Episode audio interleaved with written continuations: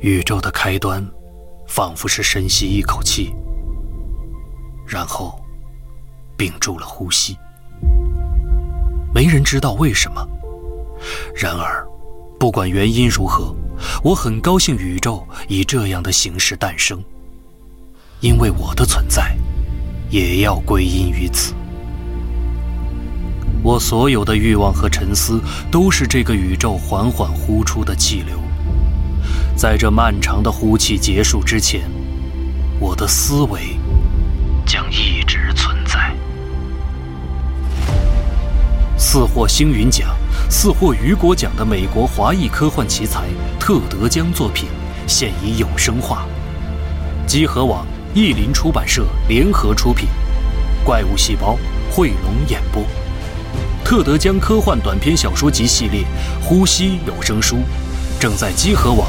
及机核 App 独家连载中。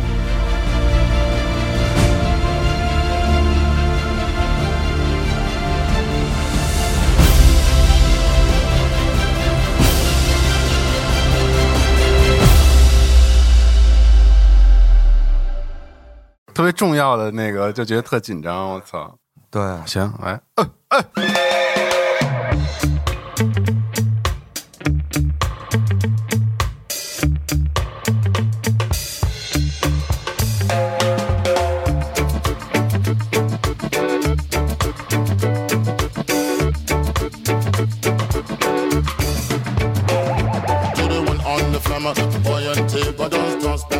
大家好，欢迎大家收听大型情感类钓鱼节目。是的，赢次郎，我是老他妈李，我是老赵。我们这赢次郎这节目呢，哎，以一种全新的姿态回来了，是吗？哎。以前呢，在迪吧的时候，我们以片段的模式，其实录过三期，嗯嗯，但是那个时候，呃，仅仅是一片段。后来经过我跟老赵的深思熟虑以及研究了研究了一下，我们决定把这档大型情感类钓鱼节目啊，发展为一个大型安利类的安利类，对对，疯狂推荐类，对对，做成一长线。是之前之前觉得有点这个太这个玩后感。没错，为主了。其实，比如飞钓大概是什么样子的，然后怎么玩对，然后还有其他的一些可能更生活化、更容易让人有画面感的东西，没有太聊过。对对对对对对。这档节目，我觉得除了主要聊飞钓以外，我觉得也会有路亚，甚至有垂钓，就是各式各样的钓法，然后各式各样的故事，海水的海钓、淡水的钓鱼方式，我觉得都会囊囊括在我们这档节目当中。说的比较大啊，但是我们就是。今天只有我们两个人，对，就是只从我们自己的一些感受谈起，感受谈起，然后希望通过这些感受呢，直观让大家能够认识到钓飞钓是个啥。呃，也希望更多的朋友能够加入到钓鱼的这个行列当中来。我觉得是一个目前我跟老赵很痴迷的新的爱好的一个案例。对对对对对对对，嗯，那我们就来简单的聊聊飞钓吧。我觉得你来聊聊飞钓吧，你说说。这飞钓其实就是最近朋友圈和微博，我不是会分享一些照片吗？对对对。然后好多那朋友就会问说：“你这个你还钓鱼呢什么的？”然后包括跟别人吃饭的时候，然后大家不是平时说就是聊点最近干嘛呢？说钓鱼呢。然后人家都是那种眼光，说：“我操，钓鱼啊！”然后就是感觉，因为可能这个岁数的人吧。包括咱们那个身边的一些朋友，他他认为钓鱼可能就是那个垂钓那种，就是一种方式，嗯，但也不是中老年，人家也有年轻人玩这个。你看抖音什么，现在不是经常有这个一下钓两百斤翘嘴什么那些，不都特别火吗？对对对，那都是垂钓，然后就感觉挺诧异，说你还玩这个呢？对，然后我就赶紧得说，我说这个呀，我就赶紧得安利嘛，告诉他们这个这不是不是啊，就不是那个垂钓，因为垂钓是咱们。中国一种特传统的钓鱼方法，它比较讲究静，是吧？然后怎么打窝子，然后怎么下钩，然后怎么等待和耐心，姜太公嘛，是吧？就是它特别是有传统的一种。但是飞蝇它又不一样，其实它是一个我认为还比较年轻的一种玩法，就是它因为就是它有技巧性，就它这个技巧性体现在你在这个抛投，把线如何从一个特别短的状态。然后抛到特别长的状态，然后把它射到你想让它去的那个地方。就我觉得这个是我可能最先会跟人形容的。我说这个我这个我这个钓鱼的玩法呀，它比较动，它，人可以站在水里，融入到这个自然当中。然后它是靠线自己的重量，然后去抛投，然后让一只假的模仿虫子的一只小饵小饵毛钩轻轻的落在水面上。我基本上会用这样的一个话术，一句话，然后他基本上就能哦明白明白了，说哦原来是这样。我说你看没看过《大河之恋》啊？然后如果你看过，那你就应该知道里面咱们这钓鱼的方法。布拉德皮带，对布拉德皮带，其实是跟那个传统，就咱们小时候包括对钓鱼的印象。就是跟垂钓是不一样，不一样，完全其实是完全不一样，对对对，对吧？然后现在还有路亚，对，路亚是因为更讲究钓本身吧，我觉得更更极致。然后这个是很多年轻人都玩，但是我我会跟他说也不一样，对，就确实飞蝇这东西在在中国，我觉得现在还是玩的人特别少，对对对，就是一说基本上好哦。如果没看过《大河之恋》的话，还真是得那么形容一下。第一，用线自己的重量，用一个技巧把线射到十多米、二十多米的。你想去的那个地方，是这是一个难点。然后第二就是它的饵，嗯，是以虫子，是模仿虫子，嗯，所以它很轻，没有重量，它就模仿落水那一刻的这种状态。这样一讲，哎，大家就就都明白了，明白了。然后觉得哦，好像还挺有意思的，是一种一直在动的。它会，然后它基本上就会问你，哦，是一直在动是吧？是一直在动。我说对。是一直都在动，出一身汗，出一身汗的这种钓鱼，就是所以所以飞钓，然后大家就会好奇说：“我操，钓鱼还有这样的一个玩法？”对，所以飞钓是一项运动。嗯，在国外，现在好多人看我也是。哇，我刚才在路口楼下碰泱泱了啊啊！我跟泱泱打电话，哎，最近怎么样？他说啊，最近还可以。他说，他说你最近就钓鱼啊？对，都就 所有人都是这种，对对对，钓鱼呢就是钓鱼，是，确实是钓鱼变成了我。这两年生活当中一个很重要的一件事儿，对，我的生活很大一部分都在围绕着钓鱼。然后我觉得，咱第一点，我就觉得可以聊一聊。对我俩今天这个形式有点像互访，对，我们就有点对，有点是用了一新的一个对对方式，对，就是自己提一些问题，然后自己回答。是，对，其实有一些问题，我也我也不知道。该怎么答？一会儿咱走着看看看看想怎么答吧。对对对对。然后我觉得第一个问题就是，为什么飞钓你觉得这么有意思？它吸引你的点在哪儿？就就从最初开始说，就最初开始啊，一开始的故事，大家可能在那微博上看过，就是那个把屎拉在那个水库那视频，那就是我第一次去钓鱼，因为那个那个时候就是那时候看老李和小作他们，嗯，然后不是经常去玩嘛，嗯，然后还有韩老师他们，嗯，就是钓鱼，然后我其实处在一个就是我很想有模棱两可的阶段嘛，对，但是我很想出门，你知道吧？就是我我我也想在天气好的时候能有一点户外的活动，嗯。但其实这个之前露营什么的，其实也去过。嗯，但是我觉得露营本身吧，它就是光露营这个事儿，对于我来说，它当然挺好的，它可以带家人什么的一起去外面晒晒太阳，然后一起去享受一段时光。嗯，但是我觉得露营它不是一个对我来说，它不应该是一个目的。对。就是我在外面支个帐篷待一下，玩玩一天手机，对我就觉得和吃一天饭，然后看着那个没洗的碗发愁，我觉得这，然后一会儿还得收那倍儿难受的天幕，对，就巨烦，我的巨烦。然后就是，我就觉得它不应该成为一个我的目目的。我知道，当然陪陪家人一起出去玩儿这当然是可以。但是对于我自己来说，我觉得露营不是我的目的，但我又觉得这种跟大自然。能出去玩这种，是我所需要的一个对。一个东西，对，所以然后我就看看你们那时候不是老出去钓鱼，我觉得这是不是一事儿？嗯嗯嗯，就我也想，我就完全没想着自己能能玩多久，或者说玩上什么，就我就是想尝试尝试一下，对。然后不是就问你说新手怎么入门，然后怎么弄？然后第一次就去了这个我们去的那个哦，去了幽州村对，去了幽州那个那边那个那水水库那边那个地方。然后新手光环笼罩了你。那时候完全不知道什么是抛投，就刚才我给大家讲的这个什么用线自己的重量之类的。你看别人看那老韩他们叭叭弄特远吧，就是你也不会。其实就当时就是很尴尬，就自己在那儿。甩一甩，单手的去甩这个嘛？那因为因为其实你要想拉得远，飞蝇的技巧里面，你需要用两只手一起来控制这个线和杆儿，它有一定的技巧。待会儿我们可以再说。对，但是一开始新手的时候肯定不会嘛，你就单手这么甩。但是没想到新手的光环此刻出现，就钓钓上来两条鱼，而且还都特别大，而且有一条巨大的巨大的马口，对，就是。我当时因为完全跟钓鱼一点关系没有，我不知道啊，自己完全不知道自己钓上来的马口的大小是大的。嗯嗯，当然现在玩这么长时间，知道就是平时在北京能钓上来的这些马口的尺寸，对和当时那个尺寸，那那当时跟脸差不多长。对对对，那个那得有三十多了。对，就真的是挺大的，然后就特别高兴，上来就我我好像是都是第一个钓上来鱼的。你是第一个下河抛竿，第一个钓上来鱼的。对，而且我就抛了两三竿，对，就特别快。然后我就当时说：“我操，钓鱼是这么简单的一事儿啊！”啊，我当时就觉得我操，钓鱼还挺简单的，好像。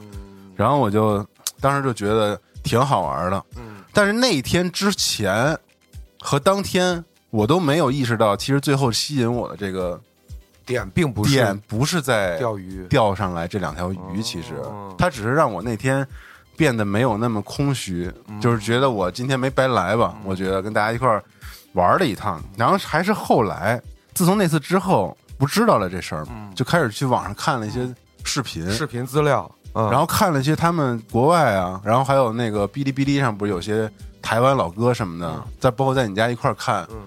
然后还有一些飞行纪录片看他们怎么去玩我操，太太好看了，就觉得那个技巧，单拉是吧？对，然后双拉，对，就是这事儿太难了。我操，我一看就这技巧，我是觉得它是吸引我的一个点。嗯嗯，就它不在于可能钓上来鱼，而是这个你能在钓鱼的过程当中，慢慢的去掌握你一开始看起来特别难的一个技术。所以说，帅是不是当时对考虑的一个？我是被那个技巧。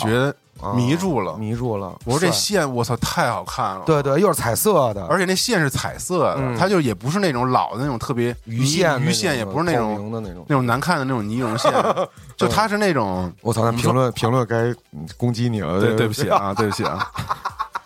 尼龙线招谁惹谁了？就是它是那种特别 R G B 的颜色 啊！就我们之前聊游戏老说，就说现在不好多东西。就比如我们做那笔什么手柄，都用那种亮的荧光色似的。对对，我跟你说，好看的飞钓线全是那样，巨好看！我操，太好看了！对，而且它抛在天上，真的是太绚丽多彩了，你知道吗？太绚丽了！对对，就看着那个弧线啊，嗯，张开的那一刻，然后那个饵轻轻落在水面上，对，等待那一下，我操，这个太迷人了！对，就说之前我可能在节目里说过一次这事儿，就是我们第一次，我当时第一次、第二次去飞钓的时候。然后也来了一路牙老哥，骑了一胯子，也是在幽州村啊。然后呢，我正好上岸去拿一些东西，他就走下来了。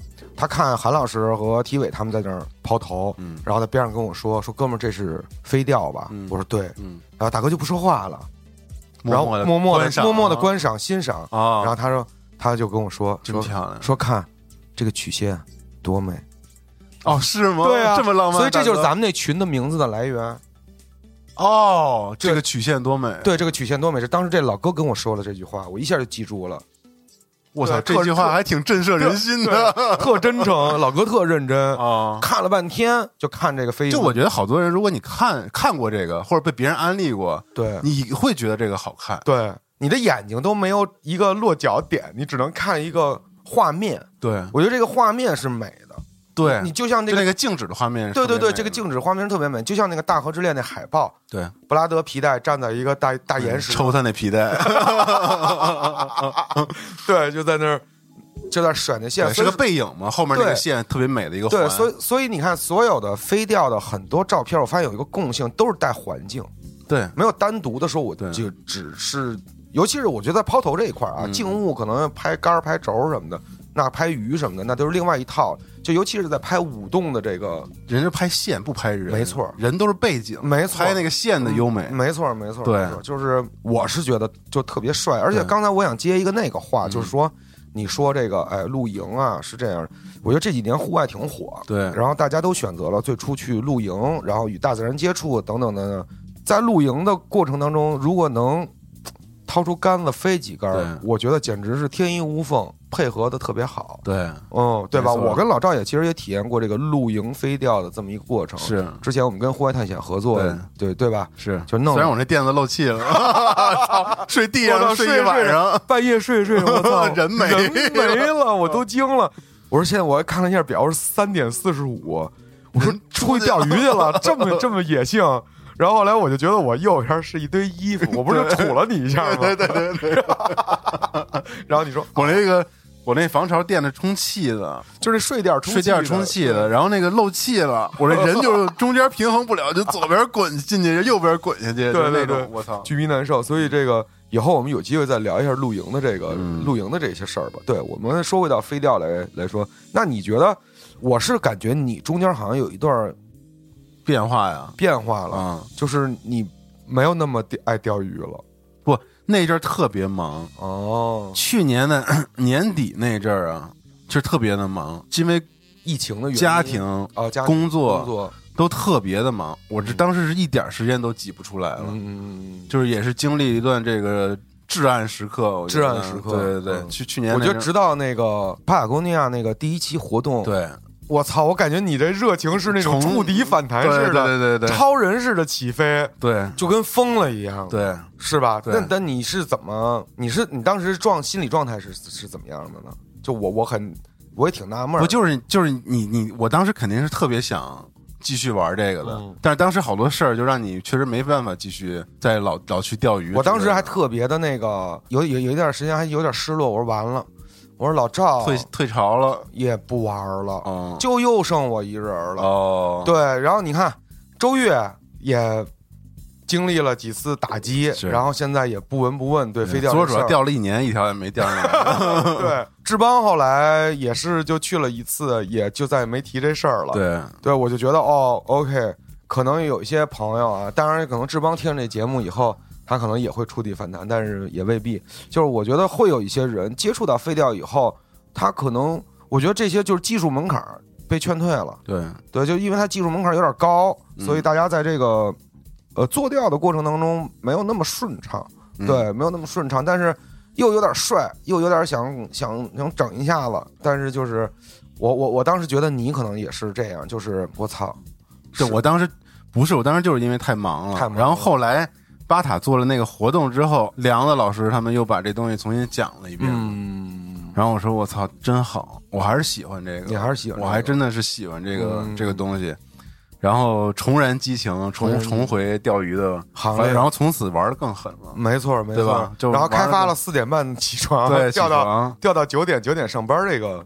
这个这一套流程，对，因为真的是就是它吸引的点就是越来越多吧。因为飞钓这个作为一种钓鱼的方式，其实它里面的这个学问特别多。对，咱今天肯定讲不讲不了多少，但是我觉得以后可以咱们可以开点专题的节目讲一讲，包括它那个。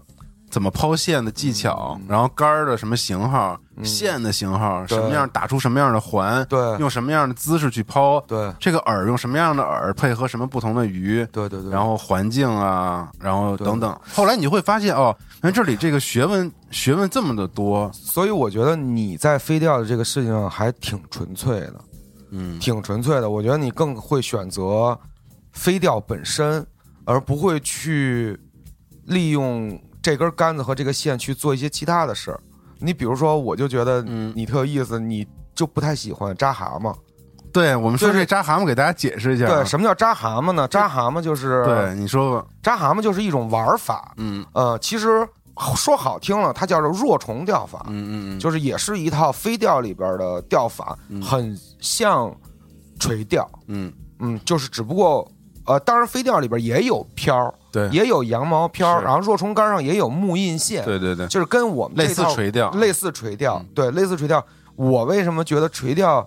就是我后来我说，哎，老赵，咱们休息休息，咱们上那边扎会儿扎会儿蛤蟆啊。对，老赵就不去，老赵就有点，也不能说看不起吧。我觉得没有，就是我就是不太想玩，不太想玩。为什么？为什么？就是为什么？他就是一个，你你已经累了一上午了，然后你休闲一下。对，所以就回到咱这个问题啊，就是为我觉得它吸引我的点，其实就是真的后来就不是在于钓鱼，OK，就真的是不在于钓，就是一如果是真的想玩钓鱼的话，那我觉得扎蛤蟆是特别好的一种方式，因为你所见所得是吧？跟那等着看着鱼吃了，你就抬钩，这当然是挺爽的一个一个事儿。但是我是觉得所驱使了，对，但是我是觉得飞营它是一个综合的一个一个事儿，就是它。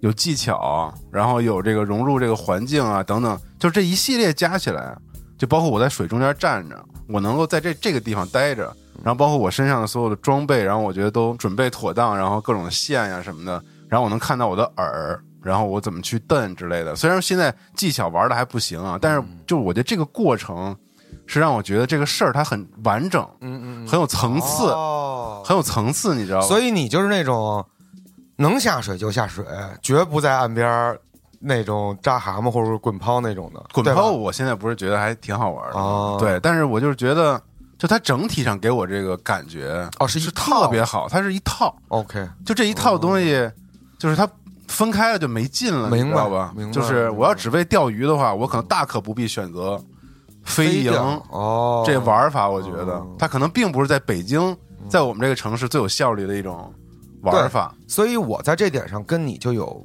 不一样的啊见解。我我是觉得任何方式，我更注重钓鱼本身。嗯，对我觉得你会你会走向这个路亚和垂钓，会，嗯，因为我已经开始玩路亚了。是我更希望它是针对鱼的，就是针对钓鱼这件事儿本身。我觉得飞飞钓是我最先接触的，然后也是我最喜欢的。但是我现在越来越觉得，钓鱼不仅仅就是飞，就是飞钓本身不仅仅只有啊、单拉、双拉、滚抛，嗯，然后单手撕背这几种模式。我觉得扎蛤蟆其实能给我带来的是对鱼的讯息，对鱼的理解是吧？对，比如说鳟鱼，比如说马口，比如说太阳鱼，比如说山女鳟，比如说这各种各样的鱼，他们是如何吃这个饵的？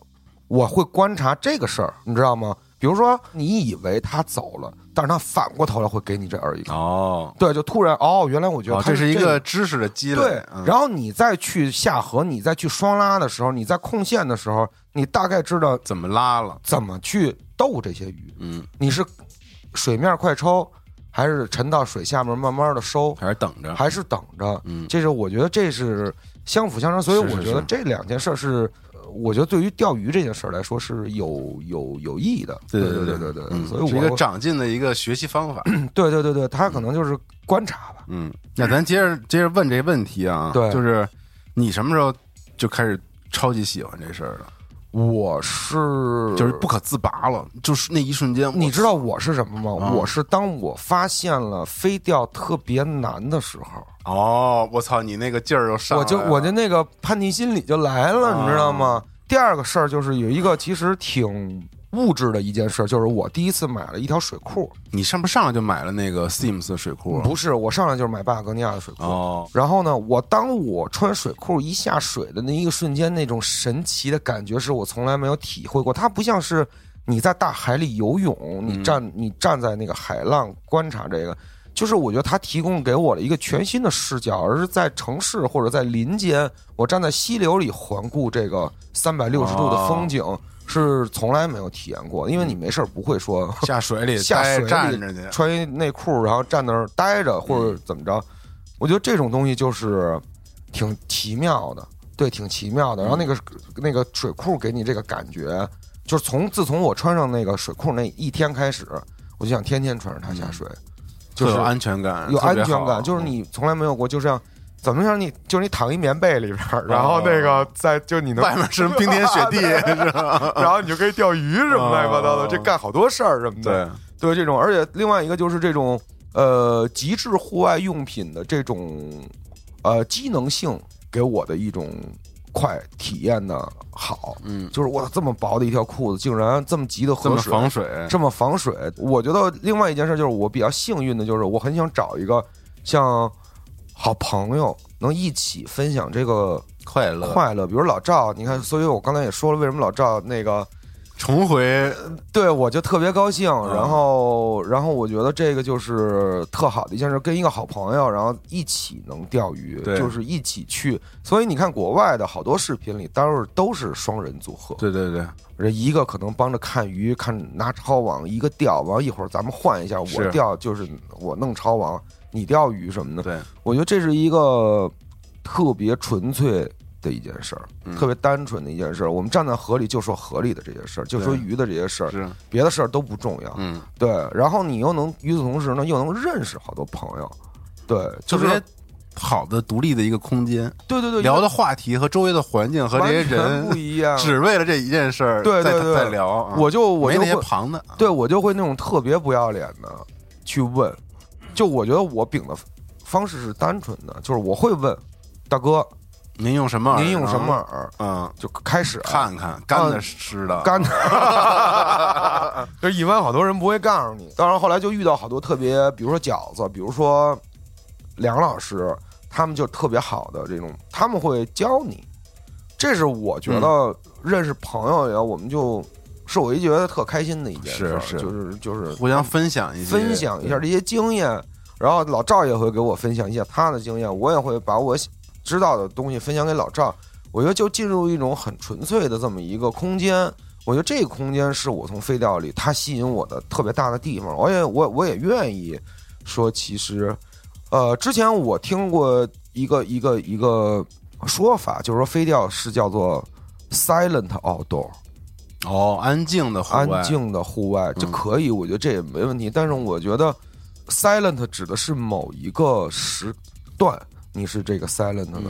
但是我觉得我还是更愿意跟朋友们一两个朋友们一起去，这个氛围就特别的好，开心。对对对，从开始的嫉妒他们上鱼，到后来为他们感到高兴，好像别人嫉妒你上鱼。对对对对，我觉得这就是，嗯，还要飞钓本身吧，嗯，飞钓本身的技巧性，我觉得这个技巧是独一无二的一个事儿，就它是令人很多人着迷的地方，而这些人。可能有一些同样的点，就是会痴迷那种，比如说一些技巧、一些玩儿，嗯，更喜欢玩儿的这种玩乐的这种感觉的这种，对对对对。对对，技术性的这种东西，对。对，他可能这些人会觉得他很有挑战性，他能获得一些成就感，是在自己的进步和学习当中的，对对对，可能并并不只只是我钓上多少条鱼，所以就是说，比如说你你你在整个这个飞钓过程当中。你认为有哪一些时间点或者哪一个事件是你觉得一个质的飞跃吗？哪有有有有，嗯，特牛逼。啊！把屎拉裤子上那次，不是第一次啊，让我对这个事儿有点这个开窍。我不觉得自己在瞎鸡巴扔，OK，就是碰运气。啊，撞大运啊啊，就是就拉呗。扔出去，然后呢，看着那饵往回蹬呗。嗯嗯嗯。这当然现在很多时候也是啊。当你锁定不了鱼群在哪儿的时候，就很多时候你都是在测试。对，就是在探索，就都在探索。但是那次就是咱们一块儿去半岛，然后那个当天是当当时还是冬天，然后还是秋天，天黑的特别早。哦。跟老韩那次。哦哦，那次咱还拿 GoPro 拍，然后没拍到那次。对，那个影子郎那视频嘛。对，然后。当天就说啊，我这个一条鱼都没钓上来，嗯，就是特别心灰意冷，因为当时玩了一天了，嗯，然后就说最后天也黑了，马上就就看不见东西了，对对对，得赶紧上岸了，要不然看不见那个回来的路，特别危险。对，然后就说来根收竿鱼吧，老韩站我旁边说你就往那边扔，你看那边有炸水，正好有个窗口期，嗯。窗口期就是这鱼每天会吃几个饭，就跟人一样啊，就是它那个时候晚饭。那时候特活跃，人家好钓。然后那就看见有炸水，我说那行，我就往那儿扔吧。然后老韩就跟我说呀，他说在这个光影环境下，嗯嗯嗯，你你能看那波光吗？不是，嗯，你就看那个波光有没有推起来一个涌啊，追你这小哎，如果说往你这个点推起来一个涌，嗯。一定是有鱼在追你这饵上！嗯嗯嗯嗯，你就用你就拿你的眼睛锁定这个蛹，嗯，你看它追你，然后你看它那个水花溅起来，你那饵没了，嗯，立刻刺鱼。刺鱼，他就说你就看这个，他说没事你就试试，应该是有戏。他说，我就记住他这话了，我觉得他说的特别牛逼，百分之百的完全的那个指导性的符合了当时那个环境。OK，我就一下就扔到那儿，然后往回往往回蹬的时候。就看那蛹，我操，一下就起来了，然后他追追追，然后我还在接着蹬嘛，他就一直追，然后叭一下就看那水花就起来了，然后你一提杆，我操，那个感觉你知道吗？兴奋疯了，就那个是，就是绝对是让你觉得自己懂了。哦，就是这个是你在跟哎，那是第一条，那是第一条，我这么着目视目视这个事儿，是我觉得我后来目视钓法，目视钓法是我后来又觉得。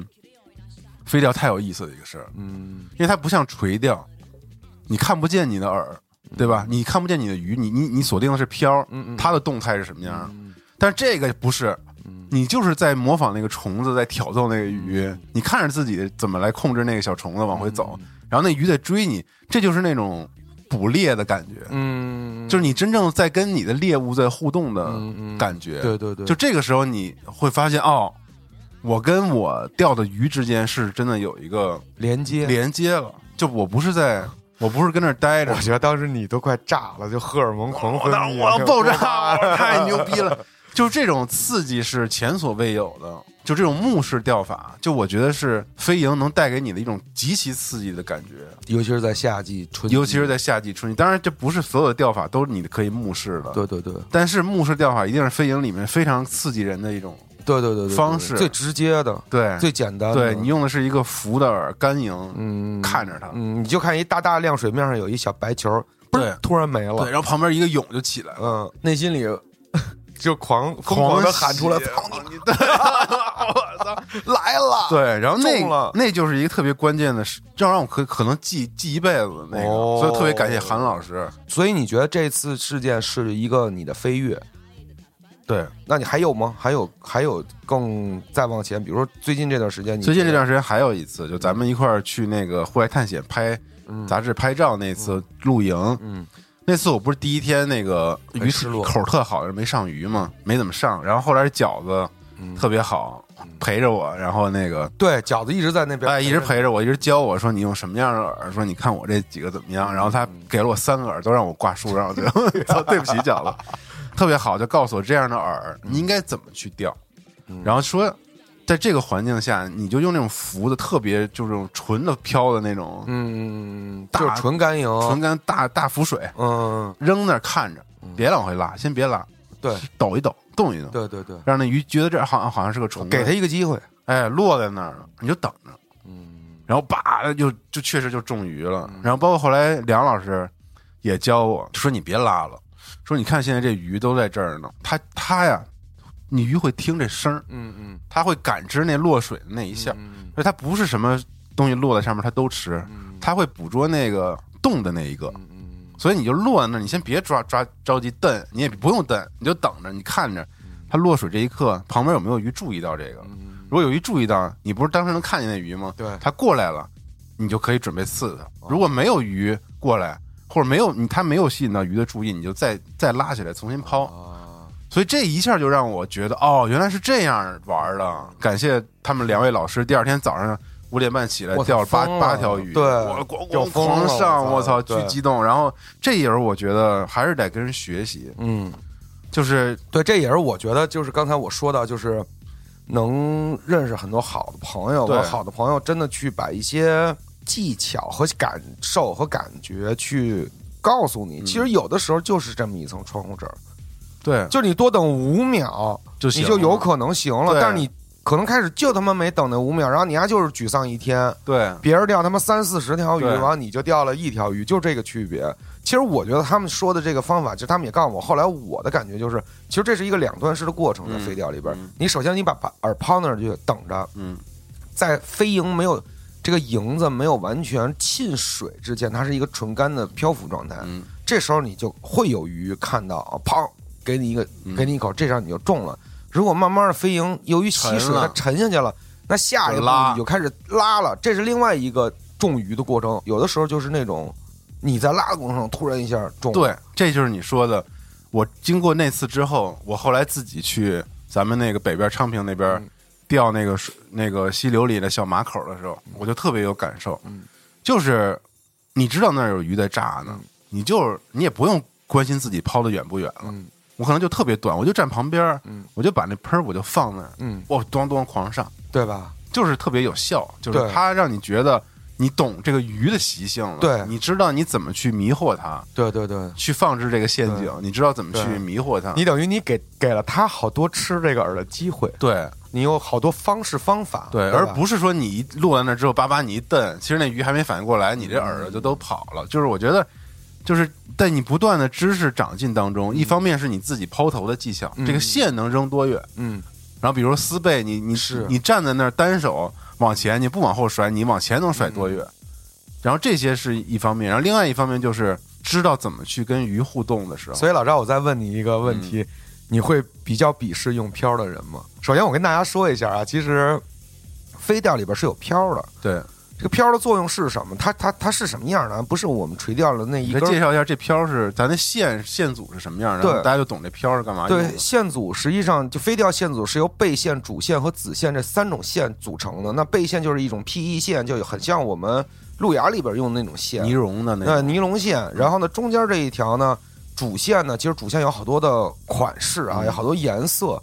啊，有不同的风格，有不同的用法，这是主线，粗细也不一样，粗细也不一样。那前面会接一节变径子线，这个就是鱼线，鱼线，这鱼线是透明的，呃，有粗有细。嗯，那细呢，就是为了增强它的隐蔽性，让让这个事情就是更自然，让这个虫虫落水更自然。就是因为那个刚才咱们说了，那个主线它的那个颜色特别漂亮，对，所以它也会惊动鱼群的。其实，对，所以你前面得接一节隐形的，啊，带着那影子，对对，这样落水的时候，隐形的翅膀。对，你得做一隐形的翅膀，对对对，让它飞在那水面上，不惊动这个。对对对。然后呢，这个漂不像我们看垂钓大哥里边用那种几目钓几目，有几格那种的，它就是一个一小块羊毛。嗯，首先羊毛是为了定层用，还有浮力，对，它有浮力。但你你那个隐形的翅膀落水以后，它那个羊毛就会撑着这个，一是为了定层，二是一个在急流里边你会看不见你的饵。对，就瞬间瞬就被水吞秒没。对，你能你只能看什么？你只能看这个漂儿。一旦漂沉了，就说明中鱼了。嗯，我们其实有的时候钓，我是挺爱玩漂的。对，就是我是那种会一旦我觉得休闲了，比如说中午这个时段玩口不好了，那我就会不以钓鱼为目的，我会以休闲为目的。对，就是上个漂就跟那待着。嗯啊，如果黑漂了，那说明就中鱼了。中鱼了。对我好多次安利给你，我说你休息一会儿，你看看这个。但我特别执着的就不想用。为什么？就还是还是我们刚才说的，可能是我比较死板，就我总觉得这个事儿不完整性，破坏了破坏了飞钓的这个。当然，我我也我也知道，这个人家羊毛漂就是飞钓专用的，对，是吧？我觉得它是。飞掉的一部分，包括像我还是像之前扎蛤蟆那若虫竿，其实它也是。所以我觉得我片面了，玩的还是有点小了，格局小了，格局打开，打开，打开，对，还是得打开。对，我觉得我思考过这个问题，我就觉得，哎，我觉得怎么不喜欢呢？嗯，然后甚至就是，嗯，扎蛤蟆也不喜欢，然后用片儿也不喜欢。就是拉，就是拉，就是双拉，到哪儿都双拉。我说，我就这么纯纯粹吗？我操，这么这 是多多多尝试。对对，其实我觉得让这一天你会的技巧越多，你玩的方法，你玩的你玩鱼的时间玩的越长，嗯，对吧？就是你 OK，后面都是树，我就滚抛嘛。嗯，啊，后面树都倒下来了，我滚抛不了，我就扎上蛤蟆嘛。所以我觉得这种事儿特别逗，就是它也反映了不同人的性格。是，我觉得怎么看待这个，然后怎么实现自己的热爱。对对对，都不同的方式，其实挺逗的。对我现在就觉得，我现在不是开始学路亚吗？之后我是不行，我带两个人，我带一路亚杆子。对，因为因为我觉得我看好多国外的那种视频，嗯，大家都是就双开啊，路亚和路亚和飞钓全行全玩。嗯，就是我是根据不停不不停不停 不同的自然环境选择不一样的做钓方式。我觉得这个是飞钓和路，不论飞钓、路亚和垂钓，它们只是一种工具。嗯，你慢慢慢慢再往后玩，我希望的是与鱼互动，我希望看见它，嗯，我希望把它从水里拉出来，嗯，就是这么一个简，我哪种哪种工工具适合我，嗯，我就要用哪种工具。所以我觉得，其实这套钓鱼的学习的方法是我非常。喜欢的，我我除了飞钓以外，路亚我也想学学，甚至我有机会还会尝试垂钓。是对，格局打开，对 对吧，哥？下一个目标，我们这个有一个问题就是，哎，沮丧的这个还聊吗？哦，沮丧这个聊聊聊，对对对，聊聊聊。我我还记得我有三个这个特沮丧点点，对，所以我我这这这也是，其实这就是坎儿。为什么聊这个问题？我觉得如果你不遇到这个坎儿，你是。或者你被这坎儿他妈卡那儿了，对，我觉得去了，我对，我觉得两拨人，有一种人就是被坎儿卡住以后退了，因为是难，是确实难，退坑了。嗯有一种人就是攻克这个坎儿，嗯，所以你聊聊你的这个沮丧时期。第一个呀，就是技巧坎儿。技巧坎儿是在哪儿呢？就是在于，我觉得这个单拉、双拉，其实随着你玩的时间多，它你都能学会。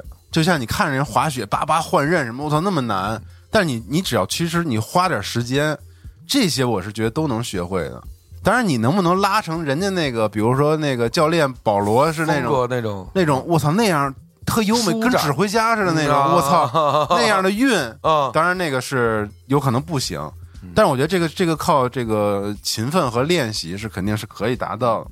但是有一个点是让你特别沮丧，就是因为你这个你练抛吧，你最终不是还是要钓鱼吗？嗯，所以它这个大家知道这个线呀，在这个线抛的过程当中。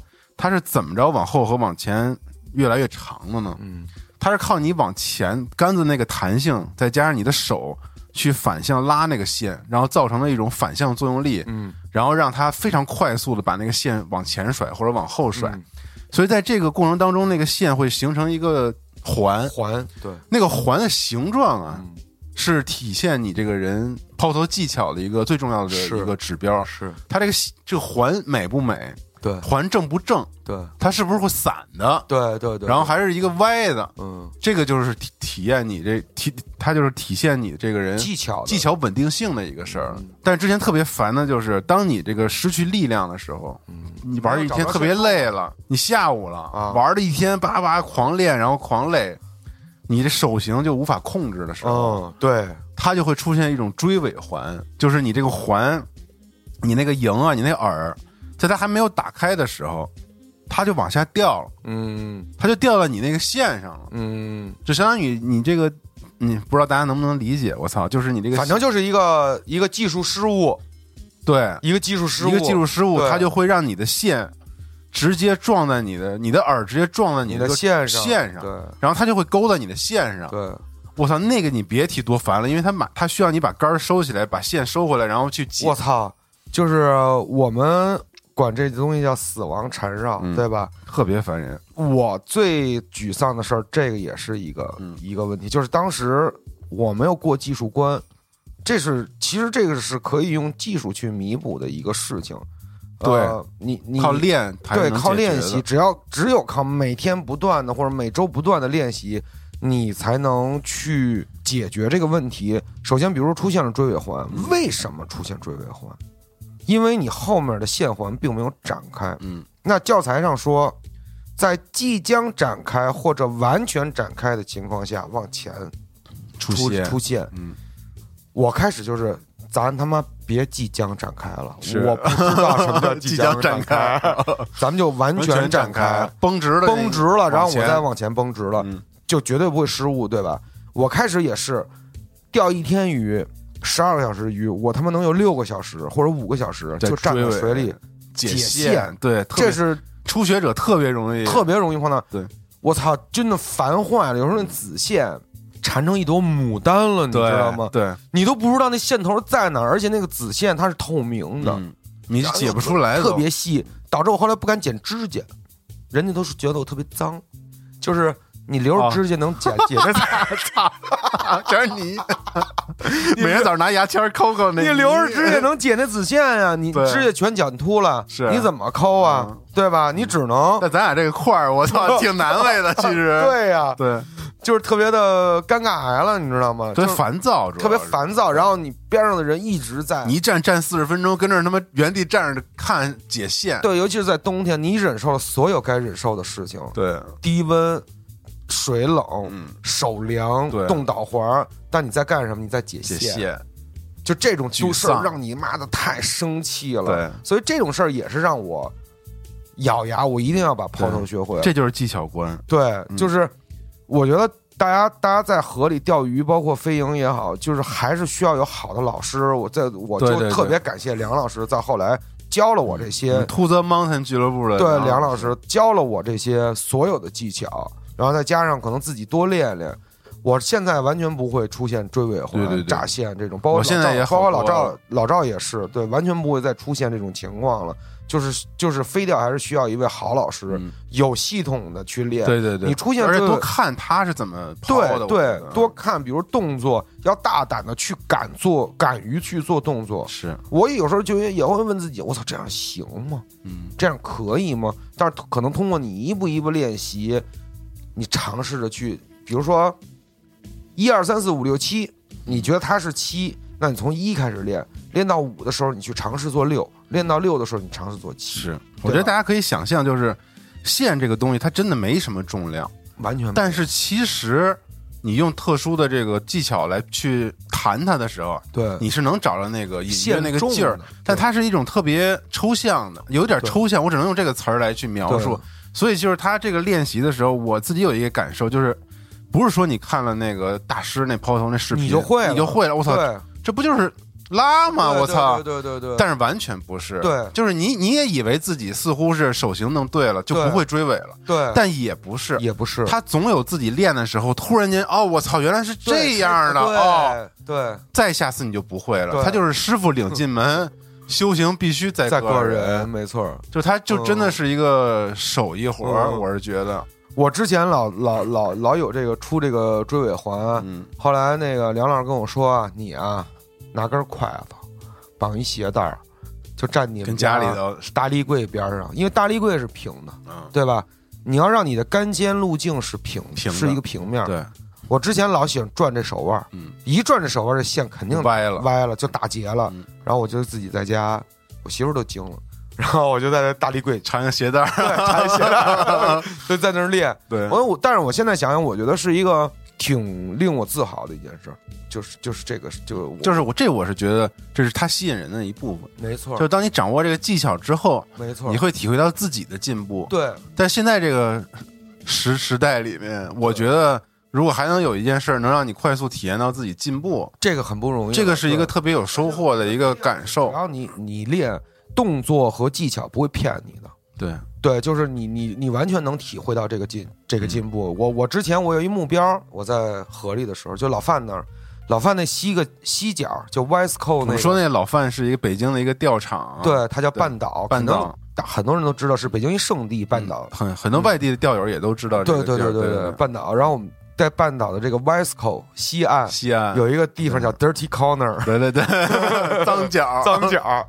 然后脏角那个紧头有两棵倒树，我当时我给自己立的目标就是我抛头我一定要抛到抛到那儿去，因为倒树那儿鱼居多，嗯。对，我就要抛那儿，大概差不多二十五米左右。对，我就我的我的第一志向，就我每次去了，我都快尝试尝试能不能抛到那。对，抛不到那儿，我说不行，还得回家再练。对，还得再练去。然后我有一件狂沮丧的事儿，就那会儿我的抛投已经在练习过程当中了，我就 OK，我觉得我的抛投好像有进步了。然后我就站在梁梁老师边上钓，贴着我俩贴着钓，我俩用一样的饵。他可能在那几十几个小时里边钓了三十条鱼，三十多条鱼，我一条鱼都没中。我越钓心态越失衡，就钓窄了，给我钓崩溃了，格局小了。对，格局小了。但是我真控制不了我自己，你知道我我我格局小到什么程度吗？我不会抛头了，狂出以前失态了，失态了，你知道吗？灭绝失态了，我狂出以前。刚飞钓的时候出的错，追尾环幼稚的时候出的错，炸炸线什么全来了。我操！我突然惊了，我不会抛头了，心态崩了，心态崩了。我就开始直接剪线，换新子线，我不摘了，想钓上鱼来。啊，凉了就那种拿解线器夹娘，操你妈！操你妈！一脚给他踢河里去。就是真的是，我后来我走了，这是一特刺激我一件事。缓缓去是吧？我走了，对我我我我。我待不下去了，就是，但是真的心态是崩溃了，就特别想拿那个石头撇压。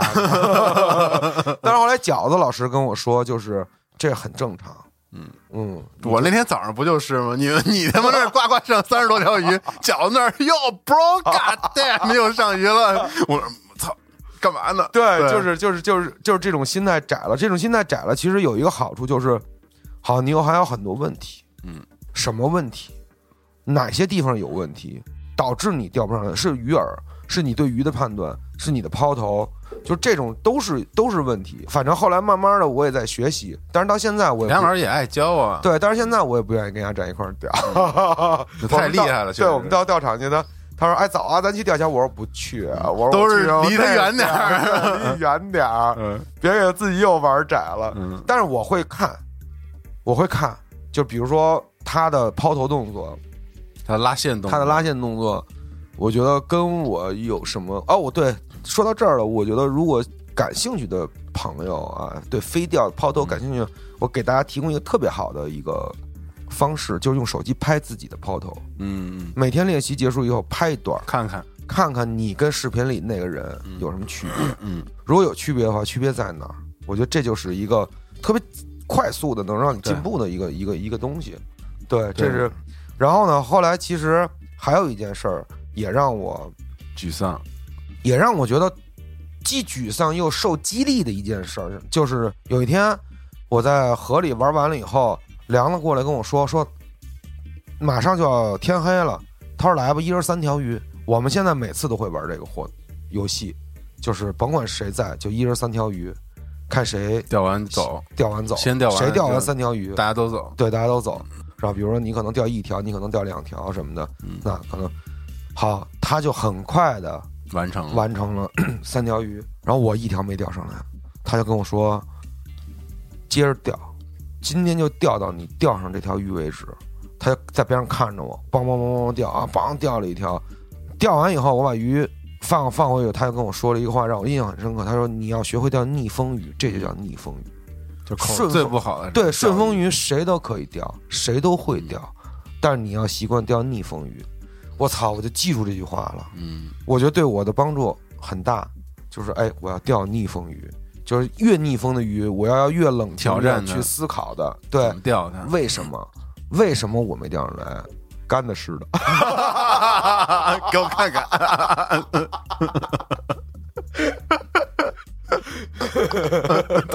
干的湿的成为了飞行钓友里面的一句我操打招呼的他妈的，对，有时候在打招呼的那种，有时候在河干的似的，有时候在河里，因为原来我们那钓场里边，原来老哥特逗，有那原来老哥就是那种搭伴儿来，天天搭伴儿来。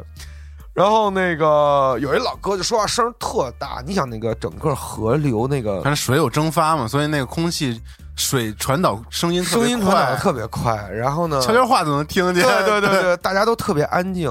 然后有一老哥就是特爱问另外一老哥，干的湿的呀，什么色儿的呀？然后那老哥出于这个面子，又必须回答湿的。那个亮色的，然后你再走往往回头一看，所有人都在那晃悠着，都他妈都听见了，太逗了。对，只要那个只要那老哥钓一条鱼进上来以后，另外那话特密那老哥就问：干的湿的，什么是颜色的？啊，那老哥一说，所有人都收杆开始换，所有人都在那换。对，然后特特特特有意思。还有一个就是。关于这鱼的事儿，嗯，就这鱼呀，你其实就我们钓鱼其实是这样的啊，就是如果你在钓场玩，因为这个鱼，它养殖的鱼，你要想吃它，你也别折腾它，对，你就好好放那儿，对，然后该该怎么着，你该杀你就那什么了，你别在那噼里啪啦地上甩啊或者怎么样。其他你如果你不吃的鱼，你也不能弄它。对，你就得给它放回去。对对对，对吧？然后，然后特别怕就是摘钩没摘好。我操！而且你不要把它往石头上或者地上放，尤其是像那种红鳟什么的，身上那个粘液，粘液，它那个被破坏之后就会生病。对对对对对。然后你你比如说你想拍照什么，尽快离水一瞬间，然后尽快放回水里，因为你的手的体温会伤害它，会会致使它烫伤。所以现在我我看那个有一个就是那个就是倡议。就是说鱼不出水哦，对，就是说你可以这个你拍。钓完你的猎物之后，嗯，你可以拍，但是你把它拿水下的那个放水里面，哎，对对对，鱼不出水，对鱼不出水，这样这个温度什么的不会伤害，对对对对对，挺好。这这这是一个，我觉得保护鱼如何去保护鱼都是一个学问，大家就是它虽然是一个钓鱼嘛，但是它不是一个就是。霍霍这个，但但但是，我觉得可能很多人也不是有意的想要去霍霍，因为控制鱼是一门技巧，我觉得也是在飞钓过程当中你要去学习的。如何起鱼，如何放流，它是有一套标准的流程。对对对，就下次尽量不伤害它的。对，以后我们有机会请饺子老师过来聊聊这聊聊。饺子老师都有他的一套标准流程。哦，他常跟我说，来一个标准式的放流。来个标鱼摘钩，对，来个标准式的放流，对他这是就遵从国外这套方式的哦，它也是有流程的，它有流程，你在不过多伤害鱼的情况下，尽量的去标准化的以标准化的方式去模式去放流，对。但是我觉得新手很有可能有几次失误，但但是大家也不用太担心它。那首先，比如说我前两天钱什么这些买好，对这个钱，然后尽量不用带倒刺的钩子。对对对，因为摘钩会很快速，对，让它很快速的回去。嗯，对对对，这个。那咱们就接着往下说，说到这个目标的问题。嗯，你觉得下一个目标在飞钓这件事情上，你有下一个目标吗？你有下一个愿望吗？就我 觉得这个。当然我就是飞行钓啊，这个之前其实我们活动的时候，老李他们也讲过，就是飞就是技巧的环节，赢呢是绑饵的环节，钓是做钓的环节。对，这个饵，我觉得我可能时间上是真的不太允许坐那绑了，所以我从来没给你推荐。对，所以它应该不是我的下一个目标。当然，这个绑饵其实是特别有意思的一个事儿，我也知道，因为它是一种有点像搞创作。用不同动物的毛去编织你认为合适的这个尼尔，模仿好看的虫子啊，或者等等等等。我知道它是一个非常有趣的一个事情，但对于我来说，我可能下一步目标还是想把技术再练，再好好练练，磨练，再多跟大家这个嗯学习学习。对，就是能够就是熟练的提高自己的技艺吧，包括钓鱼。本身怎么去理解鱼？怎么拉线？怎么去变换自己不同的饵，适应不同的？这个我觉得是还是我的目前的目前的下一步的这个目标。对榜耳，因为我觉得它是进入到另外一个领域了。对对对对，所以我觉得我暂时可能没办法。嗯，对对对，嗯，我觉得我下一个目标就是更多的去中国的一些圣地，去野外，更多的。体验那肯定，我操，这个也愿望，这是一个我的我的愿望，我特别大的一个愿望。比如去大兴安岭，真正的去根河钓一钓那些大鲑鱼、野生鲑鱼、野生鲑鱼，对，然后去新疆钓一钓那些狗鱼，等等等等，这是我特别大的，因为它需要，其实它需要时间，它需要很精致的、精细的准备。准备，对我觉得，在一个飞钓的过程当中，呃，一个 fly fisher，嗯。必经的，在中国，我觉得大家都要去这些地方去感受感受。然后我下一个目标还有一个目标就是，我很想明年去马来西亚参加那个 CI 考试啊。CI 考试就是这个飞行调里面的一种技术考试，对，一个技术考试，对，它是看你的抛投的技巧，对，和这个远度。当然，CI 考试其实它最终的目标就是还是希望。呃，这些他是个教练资格，对他所有的教练资格，他是还是以以这个推广飞行文化，对对对为基础的东西。但是我想去尝试一下，我也想跟这个国外的这些呃飞钓的飞 r 去沟通啊，去看看人家的这个，学习一下人家的这些技巧。然后我觉得这是最对自己的一种促进吧。我觉得这个是我一个一个很很很大的一个目标。对对对，我觉得其实。还有一个事儿，我想说，就是现在我有时候在家练抛投啊，在家楼下练抛投，嗯，停车场抛投，停车场抛投，我遇到好多好的特有意思的事儿，就是有的时候会过来那种小孩儿，那妈妈拉着小孩放学呢，叔叔，对，叔叔，风筝在哪儿呢？对，他以为 光看那线上的，对对对对，但是有的人会过来就说。哎，哥们儿，你这钓什么鱼的？因为他看出来鱼竿，他肯定能看出来，对吧？咱有轮儿，对，这种就是我我我会跟他再进一步的解释一下。然后，甚至我们小区还有那种从美国留学回来的大哥，哎，说哥们儿，你这飞营啊！我当时我巨激动，我操！我说知道知道这事儿啊，然后你玩吗？什么的乱七八糟的，我那这这种的。然后还有那天有一更逗的事儿，我在那练抛投，来了一大爷，停好车以后就走过来了，说哥们儿，你这是干嘛呢？我说我这是钓鱼的一种练习方法，什么钓鱼啊？干嘛跟他解释完了以后，他说：“你看，我就说嘛，我就说嘛，这不是治肩周炎的。”丫他们之前在楼上看着我跟那抛，可能给他们同事拍了一视频，说你你说他干嘛呢？完，他们同事说那练肩治肩治肩周炎呢。我真惊了，真是什么说法都有。对，这是也是一个趣事儿吧？嗯，我觉得。另外一个事儿就是，我刚才其实也在节目里说到了，就是除了飞钓本身，我觉得飞钓辐射出来的好多文化或者很多东西的影响，对我们自己本身有很大的一个变化。我一会儿同事都知道我这个穿衣打扮都变了。哎，我觉得这个我得主主跟你聊聊，就是我觉得你最近这个消费很疯狂，也不是消费很疯狂吧，就是你的你的指向性太就巨强。是因为我现在就是有一个什么一个我我我收集的事儿啊，就是我觉得，因为飞蝇，我觉得它是一种文化嘛，因为它比如来自于英国，然后它怎么传播的，然后它有什么样的这个玩法，然后包括跟鱼的互动，跟虫子、跟自然的这些东西，嗯就它里面的鱼和这个饵啊、蝇子，包括这个杆子，它都有自己的美感，嗯然后和它自己的一些故事，然后其实。我就觉得很多的品牌，嗯，他们做了很多的 T 恤，嗯，比如说最近有这个，这么除了这个鱼钓鱼这个专业品类的 Patagonia 和 Sims 之类这些品牌之外，你看，比如说这个还有那个 Filson，嗯，对，就是他们都是飞钓相对专业一点品牌，对。然后你像 Undefeated 的，然后什么那个 HH，啊然后包括哥伦哥伦比亚这些户外的，其实都出过一些这个很有意思的、非常漂亮的。飞鹰的 T 恤，我操！最近飞鹰这个副产品太狠了。那天 Nike 都发了一款啊，鞋是飞鹰的，飞鹰的，我操，就飞鹰的那个对主题。然后我就觉得特别漂亮，就他们要不然就是用鱼，因为鲑鱼，我认为是飞鹰在做钓目标目标鱼种里面最重要的一种鱼，因为它攻击性强，而且它相当于在溪流和浅滩里面都有这种冷水鱼比较大，然后它又有力量，而且它是一种受受猎人们尊敬的一种，我觉得非常。美的一种鱼，很漂亮，红鳟，然后或者鲑鱼这一类的，然后就这个鲑鱼的，它有一种很原始的美感，包括它的鱼的那个嘴啊形状，它身上的斑点，你觉得它是一种标准？哎，它很漂亮，所以它作为图案来说，就它有很多演变的这种方式，所以这些品牌就我就觉得特别有意思，然后我就现在在。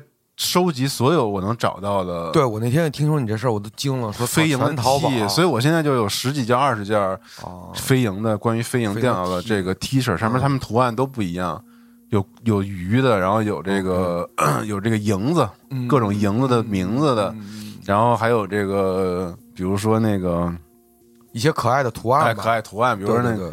飞蝇钩子，那安迪那勾屁股啊！对我最近真是看老赵，这一天一个样，一天一件衣服，对，一天一个，就是还挺。对我就他，我觉得他是一个，就我收藏这些衣服，我就觉得他挺好。包括帽子，其实我觉得，因为帽子是必不可少的。对，你你去户外钓鱼，对，我是收藏帽子那块。对对对，然后他你得你也是你得遮阳，所以说你肯定。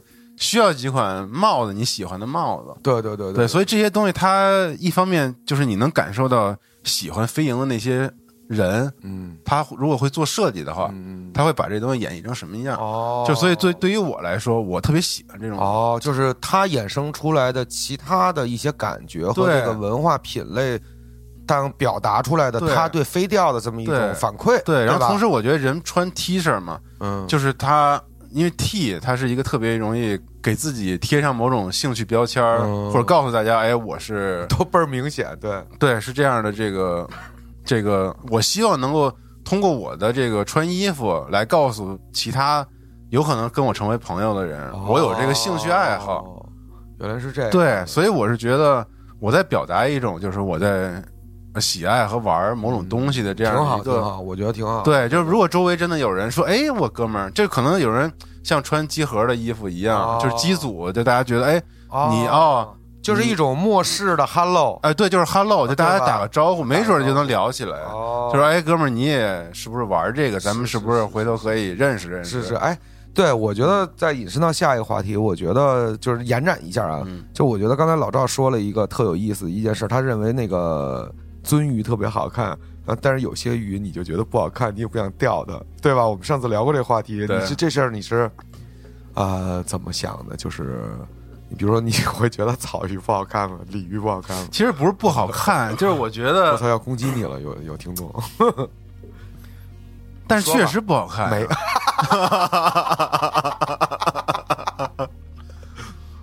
就是生物，它就也有你喜欢不喜欢的样子。我觉得这个也比较那啥，确实不太那啥。但你说鲫鱼草，人家，但鲫鱼草鱼也不好看呀。哦，你不想观察他们是他们的嘴，他们的样子是什么样的什么的？对，所以就是为什么我跟老李老说想去海钓，我也觉得海里的鱼，我操，是那样子是真的是是又凶猛又美丽，是就谁不愿意跟这个漂亮的猎物去？沟通呢，互动呢，是吧？就是就是鳟鱼，它给你一种远古的那种美感。它的那个嘴巴就是特别漂亮，rainbow。对，然后红脸蛋儿，身上就是那斑点的，我操！而且对对对，有时候我们会钓到，比如说颜色比较重的，呃，有发色的这个鳟鱼啊，我们真的会拿起来多看一下。哦，真的漂亮，这些这些鱼，或者有的时候看金樽什么的，我们也都会多多看。解锁金尊了吗？到现在为止没解锁。对，下次有机会再再再解锁。对，反正像草鱼之类的，因为它深水嘛，而且它整个这个鱼的性格。就是它比较温柔啊，它不是那种攻击性特别强的，像咱们飞蝇目标鱼种。但我跟你说，草鱼可是吃上钩以后最暴躁的鱼。那肯定，它大呀。对，嗯，我现在的目标其实就是要还要刚才要说回目标了，解解锁解锁草鱼和鲤鱼。嗯，就这种中国最传统的，我钓过鲫鱼了，鲫鱼我上过了，就是草鱼和鲤鱼，我要想办法。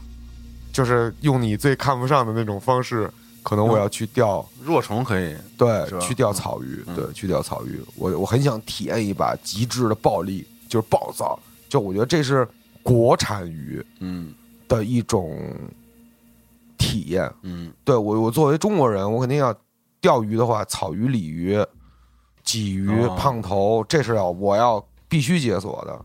但我还是特别真的喜欢这个鳟鱼。对，就攻击性强的这些鱼，我就觉得他们就是特别有种不知道形容不了那种感受。但是就包括马口，它虽然小，嗯，但真的猛啊，恨不得你的蝇子没落地，人家飞起来。就是水中的阿诺舒华西利加呗。对，你想跟他们就这就想跟他们互动，我操，这这这猛烈呀，厉害啊！炉子们，炉子们啊，什么都吃，烟头都吃，烟头都吃，对。对对，但是我但是炉子肯定没有这个红鳟好，我觉得鳟鱼还是真漂亮。希望以后能有这个机会去达成自己每个人的目标吧。对，我觉得还有一个事儿，就除了说了说了穿衣啊这些事情以外，目标这些事情外，你的家人怎么看待你飞掉这件事？上有老下有就因为就是有这个情况嘛，又有孩子什么的，就我基本上不会在这个很多时候提出。比如周末的时候我要去钓鱼，所以我很少在周末的时候钓鱼。对我基本上会在早上特别早的时候，嗯，比如说五点出去钓俩仨小时，然后上班。那这是孩子呢？你妈和喜力呢？就是他们有一个过程吗？反应的过程吗？就是比如说，也没有喜力啊。我觉得我媳妇儿来说，她知道我迷恋一个事儿的时候 的那个样子，嗯。她因为之前就是觉得就是经历过几次，她认为你一定会伤害自己，就比如我之前跑步，这些事儿他都经历过，他觉得你一定会特别疯狂，然后到最后你就因因此受伤，然后或者不管不顾那种进入那种癫狂状态，不理所有的人。但我也觉得这确实是以前年轻的时候不太好，有时候确实那当时迷恋跑步的时候，真是真是啥都回家都不带那啥的，直接就拿东西就走了。哦，哎，就是这种的，但我也觉得现在不是那时候了，就是你得，就是有序的安排你的这个兴趣的活动，它才能更长的陪伴你接下来的时间，对吧？你得把自己现在为数不多的时间安排好，而且我现在确实不可能说钓鱼去钓一天了，就是这种情况非常少，我就找出一点时间来，比如早上我不会影响所有人，对吧？就是 你没起床呢。然后我反正也要去上班，我就在找这个空隙当中，我去，而且正好找搞找了一窗口期，对我去玩一会儿。OK，然后这样我上班来了，我依旧还是很早来，就是他精神矍铄的，对他他也不耽误啥，对，因为以前我也去健身房嘛，所以其实他的时间是差不多的，就就是我尽量不会影响工作，也不会影响家里人的情况之下，我觉得这样可能才能长久的，我能去把这个东西，而且对那个早睡早起真是应应了这个，对啊，老赵有时候。半半就上床了，对，然后早上四点半到楼下了，下来吧，就都这个啊，对，玩到个八点，挺好的。对，反正他们也没有不支持，就是有，反正他也不是什么有害的运动，嗯，对吧？还有像你在家里玩游戏，他其实没什么区别，他都是挺好的。对于他们来说，其实我觉得这都是挺好。我觉得钓鱼就是另外一个游戏，对呀，一样，一模一样。对我媳妇儿也是，开始她可能就是。不太理解，哎，你怎么又搞上这钓鱼了？后来说，哎，你就得钓上那个他有时候有一次跟我说：“这你钓上都是什么玩意儿？”我给他看照片，钓马口嘛。说你就钓这小小鱼苗啊？我说行，我就跑到钓场钓了几个大家伙，回来我拿家去了。我说你，我给你做一条，我给你烤一个。对，哦，他就慢慢的，反正就从不理解到他也认为我是真喜欢，嗯，就真喜欢这件事儿，然后到支持，嗯，到后来他也会自己去尝试。挺好，我们之前不是拍了那个我家的故事，对对对，带他去钓了一次吗？对对对，他也有自己的他的对感受，挺好的。我觉得我家里人，嗯，只要不是特别的，对，反正我觉得这个东西确实不能做的太过分了，过分了，因为这网上好多段子，我操，是那种。男的在家里头，我操，那种疯狂钓鱼，对，就这种跟不回家那种的，对，以家庭关系为主线的这种段子特别多，特别多，尤其钓鱼这个里面特别多，对。对对对对对对，疯狂，对，究竟为什么这么疯狂？我们到现在也解答不了，但它是有一种魅力的，嗯，至少飞蝇，反正这些节目里，我们把我们喜欢的这它的点基本都说到，对对对对对。对，其实这样引发了我一个思考，或者有一个担心，你知道吗？嗯，我很怕。就是这么冲动或者这么急着去干一件事，我很怕有一天我不爱这件事了。对，特别快的结束了。对，所以这就是接下来的一个问题，就是你会觉得某一天你会离开飞钓吗？那是因为什么事儿呢？你会有这种？我不知道你啊，就现在我为什么需要这个事儿？我是这么想的，就我现在这个就是工作，然后事儿特别多，有时候也不是有时候，就最近真的是特别多。事儿，然后家里面又有了孩子，就属于你自己的这个，还是就是老话重提啊，就属于你自己的时间到底在哪儿？因为你不可能，你如果这个人有些情绪的话，你肯定不希望这个情绪给你的同事们，对吧？有可能这个情绪从你工作当中来，你把这些情绪都给归于了，对，就是就是你这些情绪不可能释放给同事，但是当然当然有可能有些情绪是从工作当中来的，但是你也不可能说把这情绪。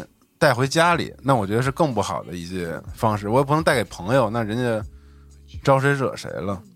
所以我觉得，就是各种压力都有的时候吧，你总需要一个地方去舒缓一下。它不一定是要爆发，你知道吗？就对于我来说，对于我性格来说，它不一定非是要爆爆炸的那种。就是我一找找找地儿把这气撒了，操操他妈！我就我不是这种人，就我我对。情绪啊之类这些东西，我自己消化是特别特别好的。嗯，我看出来了。对，所以我呢，但是我需要点自己的时间和空间，这是我唯一需要的东西。之前为什么老说这个特理解人家那个回家坐车库坐车里待半天，或者说出去开个车这种的，都觉得挺好的。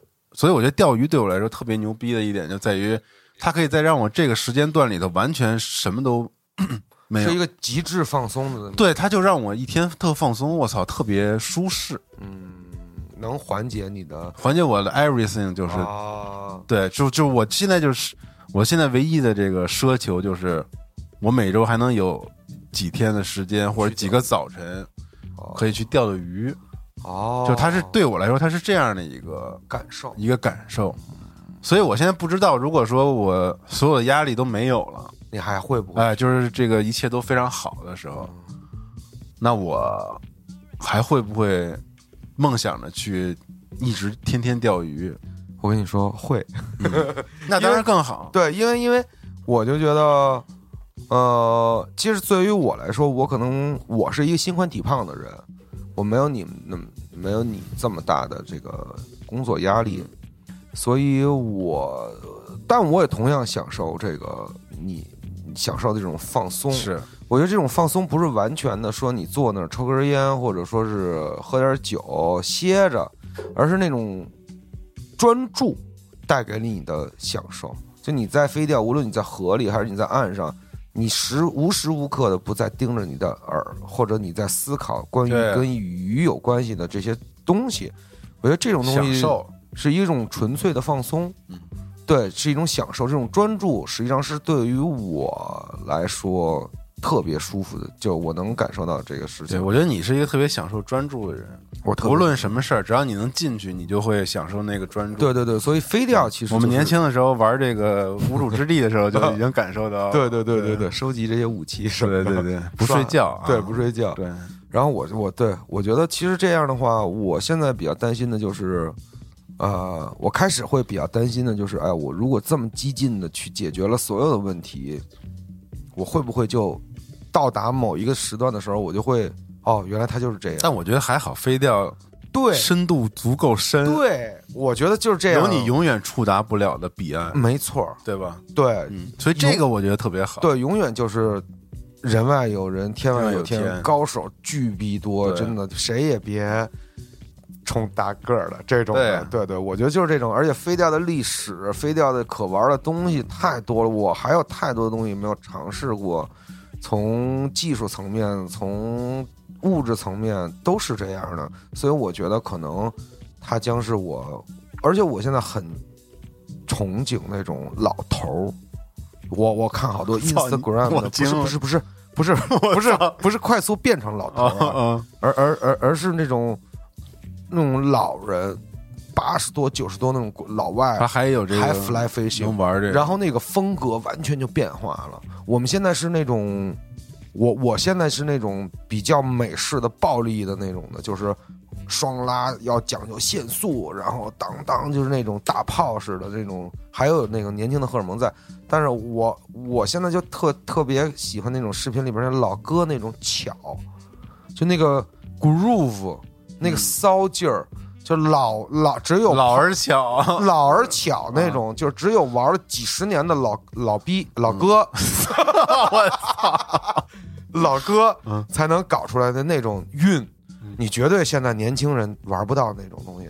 我我我我觉得哦，他们就是我，可能就像玩音乐那些人吧。没错，随着时间的积累，他能够自然而然做出来的，对，就很简单，两三个音，越来玩越玩越玩出了一个韵。对，就 groove，对，就是 groove，就是这种的。我觉得 OK，这是一个榜样，这是一个目标，这是我觉得可能不会让我离开飞钓的一个目标。嗯。